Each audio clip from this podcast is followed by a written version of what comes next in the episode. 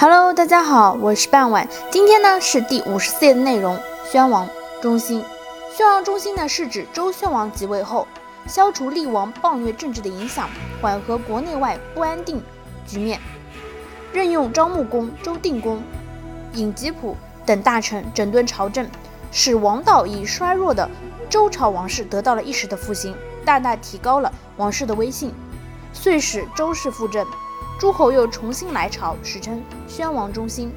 不过呢，宣王中兴的为时并不长。到了宣王的晚年，国势又走向了下坡路。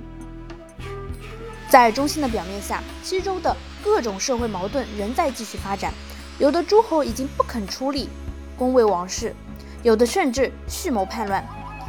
当时的铜器《于鼎》记载说，原来臣属于周朝的鄂侯。联合东夷和南怀夷进攻周王室，直打到陈州附近。宣王倾全国的兵力进行抵抗，却没有成功，最后不得不借助一些诸侯的力量，才勉强取胜。公元前七八九年，周王室的军队讨伐江戎，军队几乎丧失殆尽，宣王也险些被俘。宣王中心在政治和军事上确实取得了一些成就。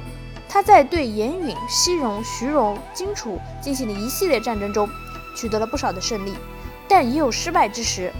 宣王一再征兵徭，遭到了大臣们的反对，农奴也大量的逃跑，有些农村成为了牧场，有些田园居为了茂草。而在政治改革方面，则由于贵族的强大阻力，却很大的就是难有作为。料民工作在他。去世之前呢，仍未统计完毕。他在晚年中心之志大减，长居深宫，贪图享乐。他为强立自己喜爱的鲁孝公为国君，而不惜兴兵伐鲁，从而出现同姓诸侯不睦情况。有些贵族感到危机的来临而选择了逃跑，也正说明了统治阶级的矛盾尖锐。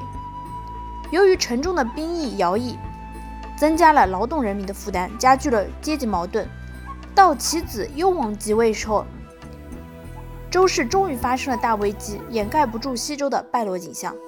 西周时代的宣王一朝，历史上号称中兴，有许多文献记载可证，但是学术界对此历来是褒贬不一，评论各殊。有的学者认为周宣王是一位有远见的、有果断的英主，有的著作则指出。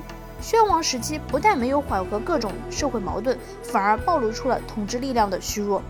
有的历史教科书甚至得出结论说，所谓宣王中兴显然是名不副实。好了，今天的内容就到这里结束了。我们下一期将会讲到的是烽火戏诸侯。